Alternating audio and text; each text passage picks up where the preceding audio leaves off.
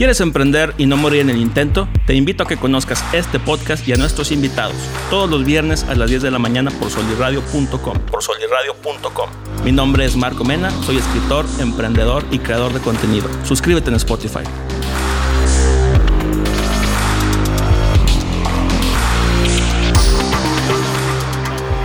Oigan, ahora les traemos un episodio diferente, muy especial, igual que siempre. Estamos aquí en la casa del podcast en solirradio.com. Eh, los invito a que sigan aquí a Solirradio. La verdad es que tenemos una barra de contenido que está muy interesante y tenemos de todos los temas habidos y por haber. El día de hoy tenía eh, pensado grabar con Quique de Manos de Tierra, un youtuber lagunero que tiene más de 300 mil seguidores, pero por cuestiones del clima, el güey no pudo venir, entonces tenemos que improvisar. Les traigo, ya es una cápsula que tenía tiempo pensado eh, y el día de hoy se me hace buena oportunidad para poderla compartir con ustedes. Se trata de 10 cosas que he aprendido después de haber entrevistado a más de 40 emprendedores. Para apoyarme con esta cápsula me acompaña Maraí. Maraí, ¿cómo estás? Hola, muy nerviosa, pero no bien. te preocupes, todo va a estar muy bien. Miren, chavos, la dinámica del día de hoy está muy sencilla. Yo voy a este, leerles unas cuantas cosas que vamos a hacer con, este, que he aprendido yo. Y Maraí me va a platicar qué es lo que piensa de ellas. Y ya, pues de ahí vamos a, a sacar este, todo el contenido, ¿no? Sí, Vamos a empezar con la primera. ajá. Fíjate, eh, 10 cosas que he aprendido. Número uno, emprender es una forma de ser. A las personas emprendedoras les gusta innovar, les gusta hacer las cosas diferentes y les gusta salir del status quo. No se trata de inventar el hilo negro, pero sí de hacer algo que hace sentido para ti. ¿Qué piensas de eso, Maray? Pues yo le encuentro demasiado sentido. O sea, creo que sí. La mayor ah, personas, la mayoría cantidad de personas que son emprendedoras, como que siempre quieren innovar y quieren como salir del margen y salir de todo y, y ver de que pues cualquier cosa es buena para empezar algún negocio.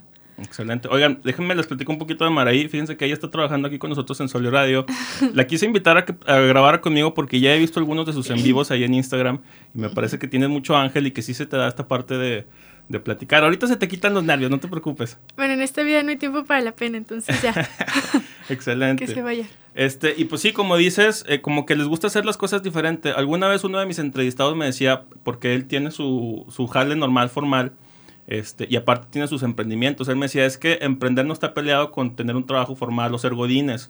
O sea, incluso a veces, aunque tú no tengas emprendimientos eh, de negocios, tienes esta opción de, de decir, yo quiero hacer las cosas diferentes en mi propio trabajo.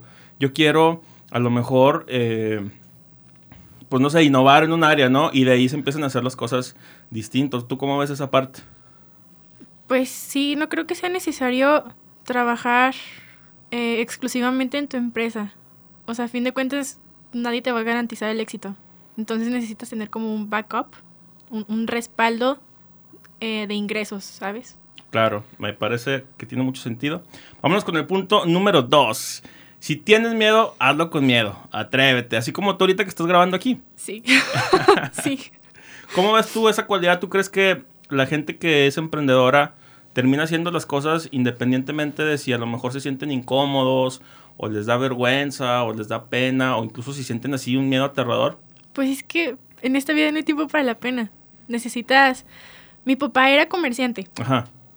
Y mi papá siempre me decía, no puedes llegar con un cliente nervioso porque lo vas a poner nervioso y no le vas a vender tu producto. Claro. Entonces era una frase que siempre me decía, Maraí, en esta vida no hay tiempo para la pena. Estoy Entonces yo creo que-. Pues arriesgate y a ver si, si pega o no pega tu negocio. Sí, pues sí. Pues es mejor hacer las cosas con miedo a quedarte con la incertidumbre de ¿habrá funcionado o no habrá funcionado? Sí, es lo que yo digo. Es como cuando quieres invitar a la persona que te gusta salir. O sea, si no le invitas, si nunca se te animas a decirle algo, a lo mejor te hubiera dicho que sí, pero pues tú como no te animaste, nunca supiste Pues que... el no de cajón ya lo tienes. El no ya lo tienes, Ve exactamente. por un sí. Hace poquito vi uno de mis eh, creadores favoritos de contenido, Roberto Martínez, no sé si lo conoces. En un podcast. Tiene un podcast creativo, Sí. regiomontano. Sí, sí, sí. Este, Me da mucha risa su, su acento. Sí, pues tiene el acentito regio. Este, me, me gusta mucho lo que dice. El güey, pues le sabe mucho a la filosofía y a las artes y demás. Está muy letrado. Pero eh, vi un podcast con Alan por el Mundo. No sé si lo conoces. Sí, sí, sí. Alan, pues, eh, es un blogger que viaja a, a lo largo del mundo y graba lugares donde está, ¿no? Pero en la plática hablan precisamente de esto de hacer el miedo. Y dice que el güey estaba, no me acuerdo en cuál, en cuál ciudad, pero es una ciudad en la que tiene el, columpio más alto del mundo. Y que el güey iba a tirarse ahí para pues grabar el contenido. Pero que cuando estaba en el puente, antes de pasar el columpio, había un, me parece que una persona de Singapur que estaba así agarrado, aferrado al, al puente porque, o sea, le daba mucho miedo tirarse, ¿no? Entonces dice Alan que Alan tenía miedo de tirarse, pero que vio a este güey y dijo, no, hombre, o sea, no se va a tirar, está eh, cagado de miedo, ¿no? Eh, y le pregunta, oye, ¿qué onda? Y este, le dice, no, no, pásale tú, pásale tú. O yo ahorita, ahorita, ahorita. Y luego, no, ¿por qué? ¿Qué tienes? Lo que pasa es que tengo vértigo, le dice. Y este güey dice que, no mames, ¿cómo tienes vértigo y te vas a tirar del columpio más alto del mundo? Y le dice, sí, lo que pasa es que es para vencer uno de mis más grandes miedos. Entonces también muchas veces nosotros nos tenemos que poner en la boca del lobo para poder salir adelante en estas cuestiones, ¿no? Sí. Sí, me ha pasado muchas veces. ¿Sí? Yo le tengo mucho miedo a las alturas. ¿En serio? Pavor. ¿A poco? Mucho.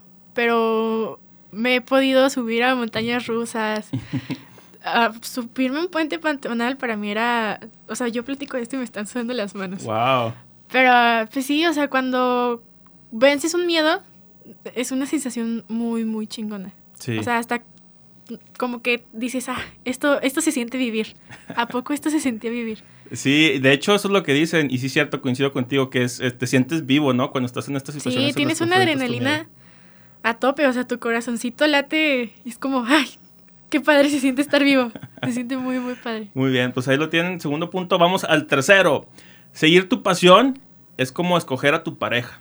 Te dejas llevar por eso que sientes, eso que te provoca fuego, pero también por eso que te centra y te da paz. Fíjate que sí es cierto, cuando tú vas a emprender algo, lo que sea un proyecto, un negocio, o sea, iniciar algo, realmente pienso que lo primero que te mueve es lo que sientes, ¿no? Y si no sientes algo chido, pues no tiene caso que inicies algo. No. Pero pues es que también es contraproducente seguir tanto tu pasión, ¿no? ¿Tú crees? Sí, como que vas con unas expectativas muy altas y la vida te da un putazo y es como, ¡ay! Te sienta. Pero está bien tener las expectativas altas, ¿no? Porque siento que luego pasa lo contrario, de que, de que sientes tan poquito que ya nada te mueve. No, sientes tan poquito y luego ves que está más grande de lo que tú pensabas y te emociona más. Porque luego si tú vas con la mentalidad de que no me voy a ir fregón y no te va tan bien,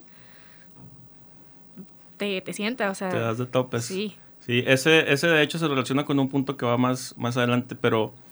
Pues es que, fíjate, me causa... Pues no sé, o sea, ¿tú cómo escoges a tus parejas, por ejemplo? ¿O cómo te gustaría que fueran? Nah, qué buena pregunta.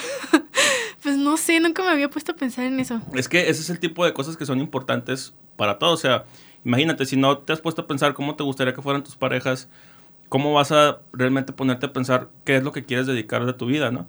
Entonces, luego pasa que, que como no tienes estas cosas claras, te metes en proyectos o te inmiscuyes con personas que realmente no son para ti. Y antes, como no habías reflexionado, pues ahí es donde peor te das de topes. Pues sí. O sea, es, hay que tener un, un plan yo soy muy estratégica. Ok. Antes de hacer cualquier cosa lo anoto. Me gusta. Órale. Entonces, eh, si yo pusiera una empresa, creo que sí sería como muy meticulosa al momento de ver con quién me estoy juntando, me estoy asociando para hacerlo. O sea, es como... Pues, igual, igual, que empezar una relación, señores. Entonces, ahí está. Vámonos al, al siguiente punto. Ajá. Dice, este, este me llama la atención, quiero ver qué piensas tú. Dice, punto número cuatro, necesitas tener guía. Llámale Dios, llámale meditación, reflexión, el reiki, hipnosis, lo que sea, pero necesitas una forma de darle catarsis a tus experiencias diarias. ¿Cómo ves esa parte? Sí, los humanos necesitamos algo a que aferrarnos. Siempre. ¿Tú crees? Dios, universo, meditación, lo que sea necesitas algo a que aferrarte. Siempre, siempre, siempre, siempre. Pero no necesariamente eh, tiene por qué ser algo metafísico. No, o sea, algo con lo que tú te sientas seguro. Algo con lo que tú puedas hablar, ya sea contigo mismo, con un Dios, con el universo, meditando, lo que sea. Pero necesitas algo o alguien con quien, como, ok, ¿sabes? O sea, descargarte, con quien, de qué aferrarte. Muchas veces incluso se transmite eso también en la terapia, ¿no crees? O sea, mm, uno de mis, de mis este, entrevistados, le mando un saludo a Ernesto Martínez, él me decía, güey, es que muchas veces necesitas simplemente tener la opinión de otra persona ajena a ti y a tu contexto para que te ayude a ordenar tus ideas. Entonces, eso puede ser también muchas veces un detonante para que tú te des cuenta de lo que está sucediendo y puedas actuar de mejor manera. O sea, él, él dice que antes se estresaba mucho por el trabajo, por andar cobrando proyectos y por andar detrás de los clientes y por andar haciendo esto y lo otro y lo otro. Y se estresaba muchísimo. O sea, imagínate tener, no sé, un equipo de trabajo y andar viendo cómo le haces para generar dinero para pagarles simplemente a ellos. Y luego ya de lo que les pagas, lo que sobres para ti y para tu familia o sea, y estar así mes con mes o cada 15 días, ¿no? Ya se viene la fecha de, la quincena y la quincena y la quincena.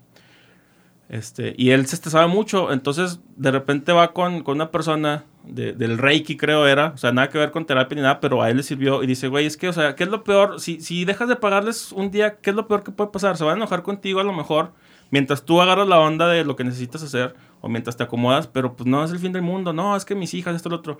Ernesto, ¿y qué pasa? O sea, déjala. Y si no van a la escuela un año, no les va a pasar nada. O sea, a lo mejor suena muy extremo, pero a lo que voy es. Todo tiene solución menos la muerte, básicamente. Entonces, o sea, hay eh, cosas que crees que te pasan que te van a matar y no, o sea, nada más lejos de la realidad, ¿no? Lo peor que puede pasar es que te, te mueras. Lo peor que puede pasar es que te mueras. Pero sí, sí es cierto, necesitas a alguien que te haga ver tus errores, siempre. Porque tú solo no los vas a ver o a lo mejor los ves de más y necesitas a alguien que te diga como este el éxito, que, te demuestre que sabes que no vas tan mal, lo estás haciendo bien. Sí. O sea, necesitas um, a alguien que te, que, te guíe. Que te, que te dé guía, pues sí, es que también incluso puede ser un confidente, un amigo o tu pareja o alguien, pero alguien con quien puedas tú tener esa, esa conexión, ¿no? Sí. Y luego, el número 5.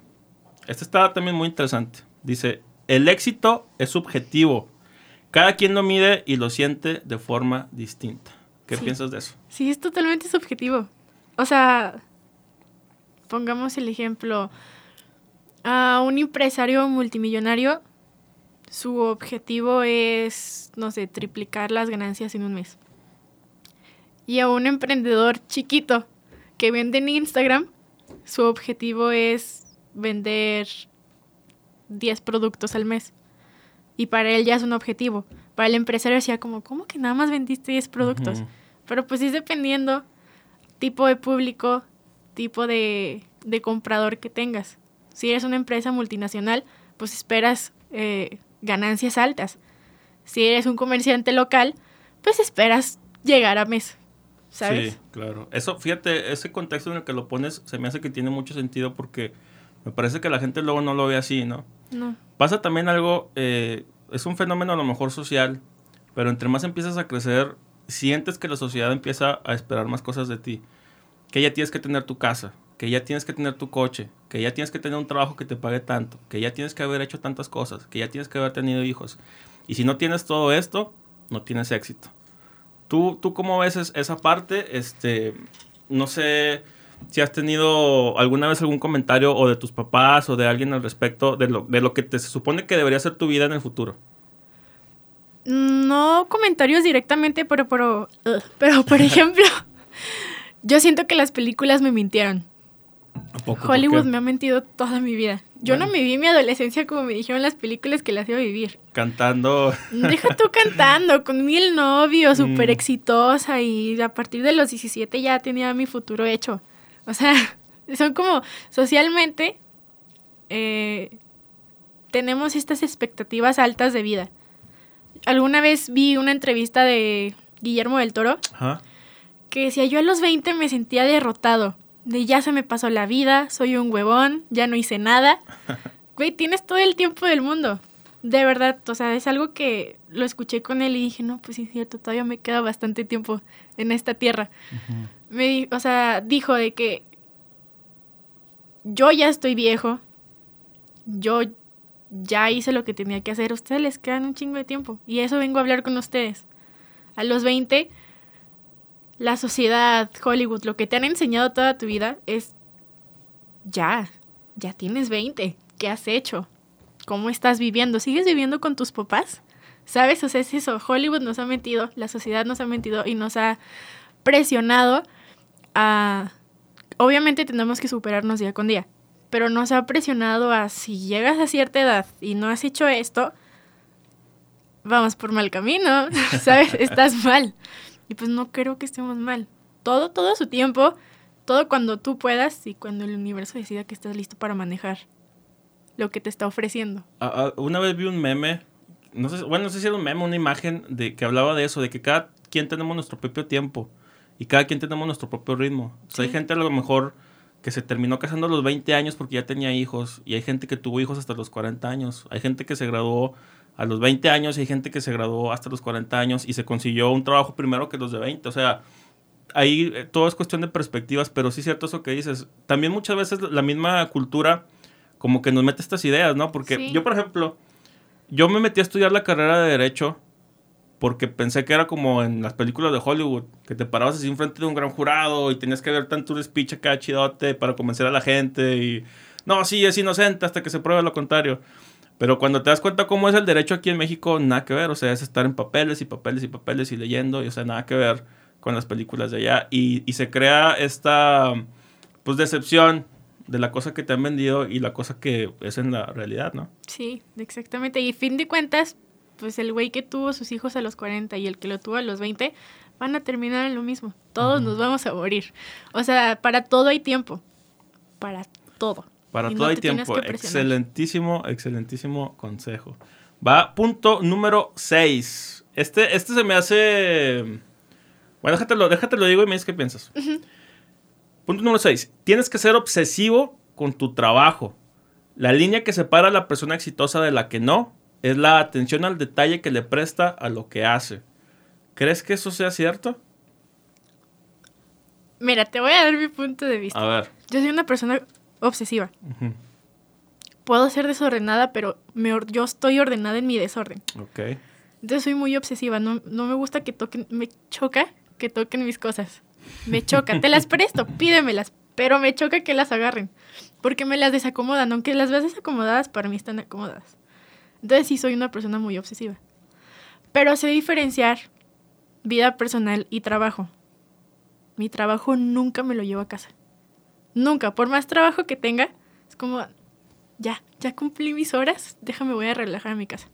No me gusta, no me gusta estar en mi cama pensando de, ay, mañana tengo que llevar a hacer esto y esto. Y si la adelanto y si la hago aquí. No, mañana tienes tiempo para hacer eso, nomás organízate y termínalo mañana. Mm. Sí, te entiendo. eh, Pero precisamente creo que esa, esa es. Bueno, eso es lo que me han comentado muchos, que los güeyes siempre están girando la maquinita a ver cómo le hacen para hacer algo más y algo más y algo más y meterle aquí, meterle allá, hablar con tal persona, ir a tal reunión, eh, concretar tal cosa, tal proyecto, levantar, no sé, otra cosa nueva. Y, me parece que eso también es lo que hasta cierto punto los ha llevado al lugar en el que están. O sea, te lo juro que he platicado con gente así de las ligas grandes. Son güeyes que son, todo el tiempo están ocupados, todo el tiempo están trabajando, todo el tiempo le están metiendo. Y, y yo también digo, ay, güey, o sea, no sé si ser como ellos o no ser como ellos, porque, o sea, veo el, tipo de vida que tienen, que está muy chingón, pero también veo que luego se pierden muchas otras cosas que en lo personal para mí son importantes. O sea, O sea, es que no está mal. No está mal dar más de ti. O sea, no está mal que te apasione tu trabajo y llevártelo a la casa y, y pensar en eso 24/7. No está mal. Lo que está mal es trabajo. Yo respiro trabajo, como trabajo, todo trabajo. Y siempre estoy pensando en qué más hacer y qué más hacer. Que no, no, o sea, no está mal. O sea, está mal eso de que yo soy trabajo. Date tiempo para ti. Eres humano. Me parece que también eso pasa por precisamente esta, este bombardeo de la cultura estadounidense, donde todos son workaholics, de que para, eh, precisamente para tener éxito los güeyes están en la oficina hasta las 2, 3 de la mañana todos los días, pero pues también los ves en carrazos y en mansiones y la madre, y como que te quedas con esa idea de que entre más trabajes, más vas a obtener. Mejor te va a ir. Pero pues siento que ya es muy personal. Yo no cambiaría el tiempo que, que tuve con, con mi papá. ¿Sabes? Mi papá trabajaba 24/7. Mi papá su oficina la tenía en la casa. Wow. Así te lo dejo. Pero siempre encontraba como un modo de, ah, pues vamos por una nieve. Mm. O vamos a pasear o algo así. Entonces yo no, o sea, para mí mi papá nunca lo vi trabajar. ¿Sabes? Yo siempre decía, ah, pues está en la casa. Pero estaba trabajando. Entonces hay que encontrar esos modos de, ok, sí trabajo todo el tiempo y sí soy un workaholic, pero estoy para los demás y estoy para mí. Claro. Y Sí. me duermo a gusto temprano y me despierto otra vez temprano y le sigo. ¿Sabes? Sí. Como una rutina bien hecha y estructurada. Excelentísimos, completamente de acuerdo. Ahí te va. Punto número 7. Aprender a escuchar. Tienes que tomar lo bueno y desechar lo malo. Es como la frase de la doble A. No sé si lo has escuchado, de los alcohólicos anónimos. No. Dice, serenidad. ¿Cómo dice la frase? Serenidad para... No, dice... Ay, ¿cómo puede ser que se me va a olvidar? Serenidad, valor y sabiduría. Serenidad para... Serenidad para comprender las cosas que no puedo cambiar. Valor para, para cambiar las que sí. Y sabiduría para conocer la diferencia. Eh, este punto va más que nada porque cuando te empiezas a, te empieza a ir bien en un proyecto, de lo que sea, ya sea creando contenido o con una empresa, un negocio, un emprendimiento, como artista, haciendo pinturas o cantando lo que sea, siempre te van a llegar comentarios. Los comentarios a veces van a ser buenos, pero también muchas veces van a ser malos. Y son malos nomás por cagar el palo. Neta, no es, o sea, no es porque tengan una opinión muy crítica de ti o porque sean güey muy expertos, no, simplemente es, ah, vi este güey, me lo voy a chingar con un comentario. Así, y luego, más en esta vida de internet que tenemos que nos da cierto anonimato, donde no es lo mismo decirle a alguien algo a través de la pantalla de tu computadora o tu celular que decírselo enfrente. ¿Tú cómo ves esta parte de aprender a escuchar, aprender a, a quedarte con lo que sí y desechar lo que no? Pues es algo que todos tenemos que aprender a hacer. Por ejemplo, a mí me comentan algo en TikTok y sí me es como, ay, chale, ¿sabes? Sí es como, ay, porque hay gente, porque sí, la neta va a sonar muy feo, pero la gente en internet es bien culera, pero muy culera, no miren sus palabras, se sienten como con con el poder porque tienen el anonimato, ¿sabes? Es como, ay, pues, X, nadie me conoce, tengo un nombre XHQR y ese es su username y un la foto de un chino, ¿sabes? Es como, jamás van a saber quién soy. Y no, jamás voy a saber quién eres. Pero sí, o sea, sí es algo importante el, el aprender a decir como, ay, sí, ya. Tengo mil comentarios de, ay, qué bonita y 30 de que, ah, pinche niña, ¿sabes? Pero sí pega, ¿no crees? Claro que pegan. Sí, te, sí es como de, ay, te desaniman. Y yo no soy TikToker ni nada. pero sí he subido de que varios videos. Alguna vez subí uno, creo que es el que más vistas tiene mío. Hay un güey que es mi rey en TikTok. Ok. Y sale en un video contando 100 mil pesos. Es todo lo que hace. Y yo le hice como un dueto. y Sale mi cara nada más haciéndole que. Haciéndole jetas de que, ay, este güey qué. Y ya, ni siquiera hablé, no tenía el micrófono prendido del celular. Era todo lo que hacía en el video. Y me llegaron unos comentarios. Tuve que filtrar las palabras matar, feminazi, violar, bolsa de basura. No manches, neta. Por hacerle jetas a un güey. Es que es lo que te digo, o sea, la gente nomás por cagar el palo. Porque, Sí. ¿qué- o sea, ¿qué ganan con eso? Nada, nada, nada. Si no les gustó, háganle así, swipe y ya, sigan con su vida. Es lo que uno normalmente hace. Que también, o sea, no somos santos. ¿Sabes? Tú también vas y ves los comentarios y dices como, ah, sí se mamó. Hay, Y hay, ya. hay una, creo que se se llama la, la prueba de los tres tamices de, creo que era de Sócrates, filosofía. Y el güey habla de, de que dice que un güey va con él, con Sócrates, para decirle un chisme. Entonces Sócrates antes le dice, a ver, espérate, lo que me vas a decir es cierto, ¿lo has comprobado que sea cierto? Y el güey le dice, no, la neta no. Ah, órale. Entonces me vas a decir algo que no sabes si es cierto de un amigo mío, por decir. Y luego sí. Bueno, a lo mejor pasas la segunda prueba. Lo que me vas a decir, este, me sirve a mí en lo personal. Y luego le dice, no, pues la neta no, no creo que te sirva. Nomás es un chisme que me escuché. Ah, ok. Bueno, a lo mejor este, lo lo tercero puede ser que lo pases. Lo que me decir es bueno sobre la persona, sobre mi amigo. Y le dice, no, la neta no, o sea, nada que ver. Dice, ah, o sea que no es ni bueno, ni me sirve, ni sabes si es verdad. ¿Para qué me lo vas a decir? Se me hace que eso es alguna reflexión que la mayoría de la gente deberíamos de hacer antes de comentar eh, cosas sobre las otras personas. Pero como te digo, es muy sencillo luego en internet empezar a bombardear a la gente con pendejadas. Es más, creo que hasta yo lo he hecho, a lo mejor en mame, Todos lo hemos hecho. pero, pero creo que también, y el tipo de comentario, o sea, va a depender, no, no es lo mismo, te voy a matar, o sea, ahí sí se me hace muy hardcore. Sí, es que va a sonar... Ok, lo voy a decir. Tú dilo. La mayoría de esos comentarios son hombres. Ande, no sé. Habría Sí. que ver la estadística. Sí, por ejemplo, poniéndome a mí de ejemplo en mis comentarios, son los famosos panas frescos. ¿Panas frescos? Así se, se dicen llamar. Son niños de, de entre 12 y 18 años Órale. que se, pues, se dicen, ay, sí, yo soy muy hombre y la madre. Y la mayoría son esos güeyes, o como nos gusta llamarle las mujeres a ellos, los FIFAs. Los FIFAs. Los FIFAs, porque les gusta jugar FIFA. y se emputan cuando juegan FIFA y pierden, son los FIFAs. Órale. Entonces, es, Así se va a llamar este clip, los FIFAs. los FIFAs. Y estos güeyes, o sea, normalmente son, son ellos los que te comentan de, ay, te voy a violar y vas a amanecer en una bolsa de basura. Porque se les hace cagado y porque no piensan y porque son niños. Que también eso es otro. ¿Por qué le das acceso a internet a Es, un es que niño? eso también es, es síntoma de que no, los papás no están poniendo la atención adecuada eh, en, en lo que sus hijos hacen y sus hijos ven. No, mi generación, yo soy Z. ¿ok? La mayoría, la gran parte de mi generación, estamos todos de acuerdo. Para empezar, no queremos tener hijos. Y si los tenemos, no van a tener internet, no van a tener dispositivos hasta que ya tengan la madurez para tener uno. Eso dice uno, pero ya en la Te lo práctica juro. está... O sea, yo, yo veo a los millennials y veo a sus hijos y es como de... No sé, se emputan. no Los, hay como demasiado, en internet, demasiado como guerra entre millennials y Z. Y los millennials o, o X son como, o sea, ¿qué? ¿Ya odias a mi hijo aunque tenga cinco años? Sí. ¿Por qué? Porque es bien castroso. O sea, Pero- no pero- lo vas con el iPad todo el tiempo. y Pero es no, como, to- no todos son así, me parece que más bien hay una pequeña minoría que es muy vocal de niños que son así. Ah, claro, o sea, estoy generalizando porque pues, ya hay un, o sea, es una gran cantidad. ¿Sabes? El 90% de los niños tienen un iPad. Y aunque sea para ver series y para ver videos, ahí están.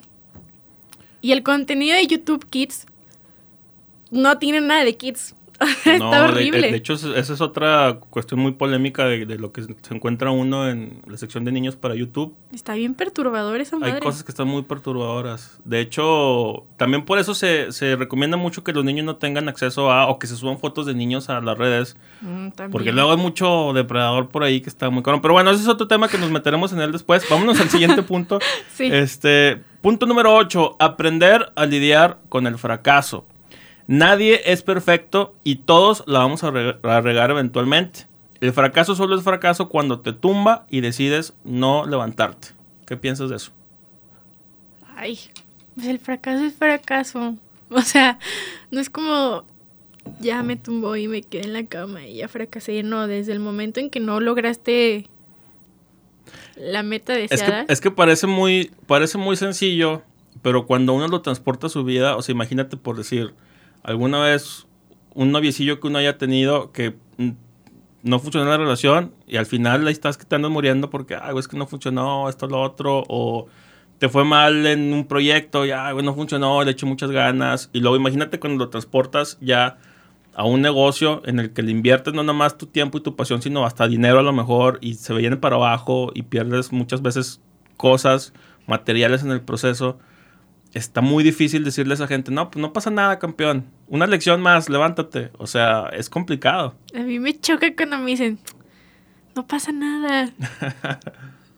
Dime algo más. ¿Eso qué? No pasa nada que... A mí me gusta mucho decir ánimo. Ay, también no digas ánimo, choca. Como ánimo, ¿qué, güey? No, pero creo que es, o sea, pues es que el fracaso siempre está. Y siempre va a estar. Nunca vas a ser exitoso en todo lo que te propongas. Siempre va a haber algún proyecto que no te va a funcionar. Y es algo que debemos de aprender. O sea, es- volvemos a lo mismo. Las expectativas las tienes muy altas y cuando te das cuenta que no funciona es como, oh, hijo de su madre. Y cuando tienes las expectativas bajas y ves que le va chingón, es como, "Ah, como no estudié para un examen, de- me voy a ir de la chingada. Saqué nueve. ¡Ay, qué chido! Sí. Me, me pasé dos noches estudiando completamente. Esto iba para 10, sacaste 6. Es eso. Sí, pues sí, cierto. Esa parte, a lo mejor de las expectativas, es más práctico, ¿verdad? O sea, realmente sí, a lo mejor Sí. te rompes menos el corazón con expectativas menos altas. Pero también yo, por ejemplo, peco, y lo digo abiertamente, siempre que me preguntan, yo peco de ser muy optimista. O sea, yo peco de pensar que me va a ir bien, que este proyecto va a funcionar, que, o sea, no va a haber ningún pedo. Pero también la experiencia me ha dado esta parte de que incluso si pienso de manera positiva, me preparo también para cuando vaya a haber errores. Que es parte también del emprender, parte de ser líder. O sea, tienes que empezarte a... Ser líder es una mentalidad, es una forma de ser. No es tanto que tengas a cargo un grupo de personas. Mentalidad de tribu- tiburón. Ah, Puede ser hasta cierto punto, pero... O sea, es, es una forma de estarte relacionando con el mundo. Y muchas veces tienes que empezar a pensar, ay, güey, pues, o sea, si las cosas no van como yo quiero que vayan, de acuerdo al plan, tienes que tener incluso un plan para cuando las cosas no marchen como, como pensabas, como Batman. Como Este, Batman.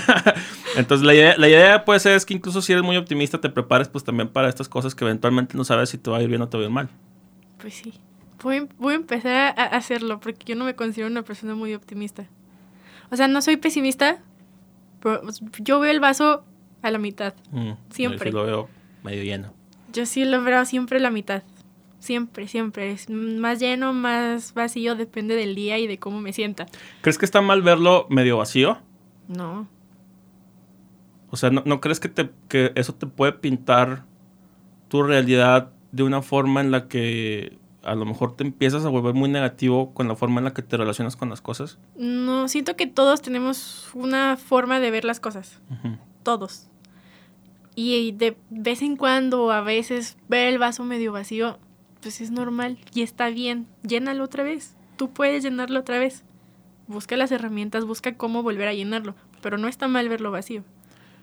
Pero, pero es que no está vacío, está a la Medio mitad. vacío. Pero es que ahí es, eh, precisamente es, ese es mi punto. O sea, a lo mejor va a haber gente que lo ve a la mitad y va a pensar, está medio vacío, güey. No, mejor no, mejor otro. Y, y se les pierden las oportunidades por estar pensando de esa manera. También sería algo que, que checar, que ver. ¿Sabes? Que... ¿Por qué? ¿Por qué estoy viendo el vaso medio vacío? Es que... es- Para que mí está digo. medio vacío y para ti va a estar medio lleno. Depende de perspectivas y de O sea, te esté la- la perspectiva a lo mejor en sí misma no se me hace que sea buena o mala. Lo que haces con esa perspectiva es lo que a lo mejor sí va a representar que algo sea bueno o sea malo. Si tú decides pasar las oportunidades porque no las ves medio llenas, entonces ahí es donde a mí en lo personal se me hace que ya te puede generar un mal, porque te vas a empezar a perder de experiencias y de oportunidades que de otra manera se hubieras tomado. Ah, bueno, sí. O sea, es... Si no me va bien, no lo hago. Pues ah, ay, lánzate y a ver si te va bien. Y si no, pues ya te quedó como una experiencia más. Pero es lo que te digo, eso hasta cierto punto es optimista. Pues también. Pues que todos tenemos un, la- un poquito de optimismo en nuestro pesimismo. No sé si todos, pero Sí, claro que tú es como, bueno, pues con el simple hecho de levantarte de la cama todos los días para ir a chingarle, ya le estás dando un poquito de optimismo. Eso es cierto. Levántense de la cama, amigos. Eso es súper importante. Sí. Ah, vamos al punto número 9. dice, hay que aprender a tener una relación saludable con el dinero. Perderle el miedo, en primer lugar, apreciar lo que cuesta en segundo y ponerlo a trabajar. ¿Tú cómo has visto esa parte del dinero? No sé si en la escuela alguna vez te llegaron a decir algo específicamente de cómo lidiar con el dinero, o Claro tus no. papás, o, o de dónde aprendiste tú esto. Yo te platico antes de que me hagas tu comentario Claro. que yo siempre vi a mi mamá que ella despilfarraba el dinero. Y quieras que no, parte de eso se me fue permeando a mí. Y cuando yo he tenido dinero, que ya lo he ido cambiando, o sea, me lo gasto. Y así que ah, de repente me va muy bien y de repente no tengo dinero. Y yo, ah, chis, ¿por qué no? Si tenía tanto. Y de repente ya no hay dinero. ¿Por qué? Porque he empezado a imitar lo que estuve aprendiendo durante toda mi vida. Le pasa, me parece a mí que le pasa igual a muchas personas. O sea, uno ve lo que hacen los demás y uno, como esa es su realidad, lo imita. ¿Tú cómo ves esta parte de la relación con el dinero? Es totalmente cierta. A mí la escuela nunca me enseñó nada del dinero. Nunca. En prepa me metí a humanidades. Debía haberme metido a conta de administración, pero me metí a humanidades. Y jamás vi nada de que cómo funciona el dinero. Nunca. Y hasta la fecha no, lo- no lo entiendo. O sea, yo sí digo "Ay, que por qué no imprimen más billetes. Y ya, ya me explicaron la inflación y todo, ¿verdad? Pero Lo de Pues los sí, cocos, ¿no como- viste el meme de los cocos?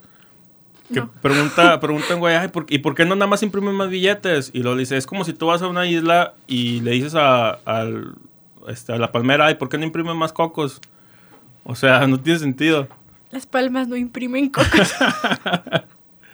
Pero así, sí es como, ¿por qué no, no O sea, jamás, a lo que voy, jamás entendí cómo funciona el dinero. Yo sí aprendí de mis papás cómo usarlo. Ahora, de chiquita a mí me daban 50 pesos y vámonos, todo a la tienda. Y me lo gastaba todo. Pues ahorita ya vas aprendiendo de que, no, a ver, espérate, tienes más cosas, guarda. Pero normalmente yo respiro y se me va el dinero. O sea, se me quema. No, no sé muy bien cómo guardarlo, cómo ahorrarlo. Mi abuelo una vez me regaló el libro de El hombre más rico de Babilonia. Creo que Ah, se llama. no lo he leído, pero sí lo ubico. Y pues, o sea, en sí el libro te enseña cómo guardar dinero, porque al principio el protagonista dice de que este güey y yo ganamos lo mismo, pero él sí tiene un carro y yo no. ¿Cómo? Y ya, pues la cosa es que le explican de que tienes que ir guardando cierta cantidad, te vas haciendo un sueldo mensualmente, o sea, aparte del tuyo, lo que vas guardando se convierte en otro sueldo y ya tienes dos sueldos. Entonces, o sea, así es como ve guardando dinero. Lo intenté aplicar, pero la neta no. Vi que había rebajas en una tienda y dije, vámonos. Y me gasté todo mi dinero en Es que, ropa. es- no, hombre, es que, es bien, es que es bien complicado tener dinero porque empiezas a tener esta capacidad de adquirir las cosas y ay, de repente el gusanito te dice, ay, ¿por qué no Ay, compras otra playera? Para eso trabajo. Sí, ay, esto, lo otro, una salidita con los amigos, pum, Sí. se te van 300, 400, 500 Sí. pesos nomás así. y, Una noche en el antro. Ay, O sea, exacto. Y a veces hasta más. Entonces, o sea, ahí está complicado. Pero sí, uno va aprendiendo que tienes que empezar a, a reducir a lo mejor estos, estos gustitos. Está bien dárselos, pero tampoco le vas a dedicar cuatro fines seguidos de un mes a estarte yendo a la peda. Que eso es parte de mi próxima conferencia. ¿Cómo no gastarte el dinero en las pedas? Lo voy a Este, escuchar. Porque sí está, está complicado. Pero vaya, a lo que voy es, como dices tú, hay una parte que ahorrarla, e incluso hasta si puedes invertirla, y ya de ahí poco a poquito vas a ir generando más ingresos. Vámonos con el último punto. Este me interesa mucho ver qué piensas. Dice, punto número 10, rodéate de personas que compartan tu visión. Si quieres crecer, necesitas personas que sumen y multipliquen. ¿Cómo ves eso? Sí. Siempre te vas a encontrar con personas que van a restar. Siempre, en cualquier ámbito, laboral, amoroso, estudiantil, lo que sea. Siempre va a haber personas que no están en la misma sintonía que tú. Por ende, o tú les restas o ellos te restan o chocan. No funciona. Entonces sí es muy importante rodearte de personas que tengan los mismos objetivos que tú. Porque a mí de nada me sirve trabajar siete horas diarias. Si llega un amigo y me dice que, güey, vamos a pistear, yo no trabajo, yo no tengo ninguna responsabilidad, vamos a pistear. A que llegue otra amiga que diga de que, ¿qué te parece si el fin de semana vamos por un cafecito? Porque la neta, ahorita no quiero salir porque ya quiero llegar a mi casa a dormir. O sea, tienes, sí, sí tiene mucho que ver tu círculo social. Tiene, yo creo que tiene todo que ver. Y, y lo empiezas a aprender conforme vas creciendo. Muchos de tus amigos de toda la vida luego se vuelven los amigos de la peda y de la fiesta. Pero no todos llegan y se acercan contigo a decirte, oye, güey, ¿qué te parece si hacemos este proyecto? ¿Qué te parece si hacemos este negocio? ¿Qué te parece si ahorramos para invertir en tal cosa? O sea, eh, eh, eh, en- en- se escucha muy fácil también, pero en la práctica es muy difícil porque tenemos amigos, me parece que son como nuestros hermanos, son como nuestra familia. No nos vemos a lo mejor sin ellos, pero también a lo mejor no son las personas indicadas para impulsarnos a crecer en lo que necesitamos eh, crecer. Pasa incluso en la escuela un fenómeno en el que dependiendo de con quién te juntas, a veces también eso se permea en tus calificaciones. Si te juntas con los que son desmadrosillos, probablemente te vas a echar la vaca de repente o probablemente no le vas a echar las ganas suficientes. Y si te vas con el circulito, que a lo mejor son más matadillos, más inteligentillos, probablemente te va a ir un poquito mejor también en las calificaciones. Es más, esos güeyes son los que te dicen, este, ¿ya estudiaste para el examen? Así. Y eso se permea pues en lo que tú haces. En secundaria, mi mejor amiga, yo soy muy matada, pero lo aprendí de ella. Órale. Porque un- es madre en todo kinder primaria. Y me acuerdo que. No, en kinder siempre le mandaban a hablar a mis papás en kinder. y mi mamá me decía como, hija, a ver, esta niña se ve que es muy linda y muy aplicada, júntate con ella. Y yo como, ay, se ve bien aburrida, ¿no? ¿Para qué voy a juntar con ella? Por cosas del destino nos hicimos muy, muy amigas. Ahorita es mi mejor amiga. Y pues sí, ella me decía de que, a ver, vienes a mi casa, vemos películas y nos ponemos a estudiar. Y con los demás, o sea, vienes a mi casa, vemos películas, pedimos pizza, te quedas a dormir y nos vemos mañana. Y ya. Y con ella sí era como, y vamos a estudiar. ¿Y necesitas ayuda? Y así como, "Ah, nunca me habían preguntado si necesitaba ayuda en una tarea. Siempre era como, no, güey, yo tampoco le sé. E- Está, No chido está chido eso tener una persona que se preocupa también por lo que... Me parece que sí sabemos que a veces hay cosas que son importantes para nuestro crecimiento profesional o, o laboral. Ujú. Lo académico pues va de la mano, ¿no? Entonces a veces que alguien te diga, oye, güey, pues te, te- te apoyo con la tarea, te apoyo con el examen, el día de mañana en el trabajo te apoyo con tal cosa para uh, crecer juntos, pues está padrísimo. No cualquiera lo hace tampoco. No, o sea, yo con ella viví muchas cosas. Sé que, por lo que conté, matadísima de que no estudiaba.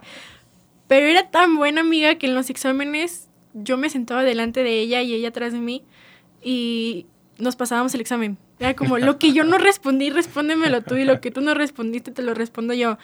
O llegamos a, aprendí todo el abecedario, el lenguaje de señas para pasarnos respuestas. No manches. Porque una vez en un examen de biología era de los huesos. Yo no me acordaba de la palabra rótula. Ahora es el único hueso que recuerdo. y volteé con ella y yo así como le señalaba el hueso y era... ¿Qué? Y yo puse el hueso. Y me empezó de que... Rótula. No ¿Sabes? manches. Y yo... ¿Qué? Rótula. La. Y yo... Ah, rótula. Y ya. Pero fue por eso. Tuvimos... O sea, nos ideamos todos unos planes para poder ayudarnos. Y eso está padre, o sea, rodéate de personas que te puedan ayudar, no que te resten. Ella me sumaba, de verdad me sumaba. Yo sin ella no hubiera podido, no sé cómo llegó a universidad. Así te lo dejo. Wow. No, pues eh, padrísimo tu, tu comentario. Y sí, hay que rodearnos de personas que sean así. Y hay que aprender lenguaje de señas. Quiero aprenderlo Sí. también. De perdido el abecedario. ¿Cómo, se- ¿Cómo se dice rótula? Ro, Ro. Tú. No. Tú. Es tú. y la. La. Rótula. Rótula. Bueno, lo voy a editar para que parezca que sí. Salió muy bien. Rótula. Este, ahí lo tenemos. Maraí, te agradezco muchísimo por caerle aquí a platicar conmigo. La No, verdad es que me, salvaste la vida. invitarme. La neta, sí. Tú- yo estaba haciendo em, la lista de contactos de Solidario. Lo, te puedo robar 30 minutos. Y yo, sí, ¿qué necesitas? Que pases a cabina conmigo. Ay, pues va. A ver, yo no tengo ningún ne- negocio, no soy emprendedora, pero a ver qué sale. Y quedó, la verdad me gustó mucho platicar aquí contigo. Este, no sé si quieras decir tus redes para que te siga la gente TikTok o algo.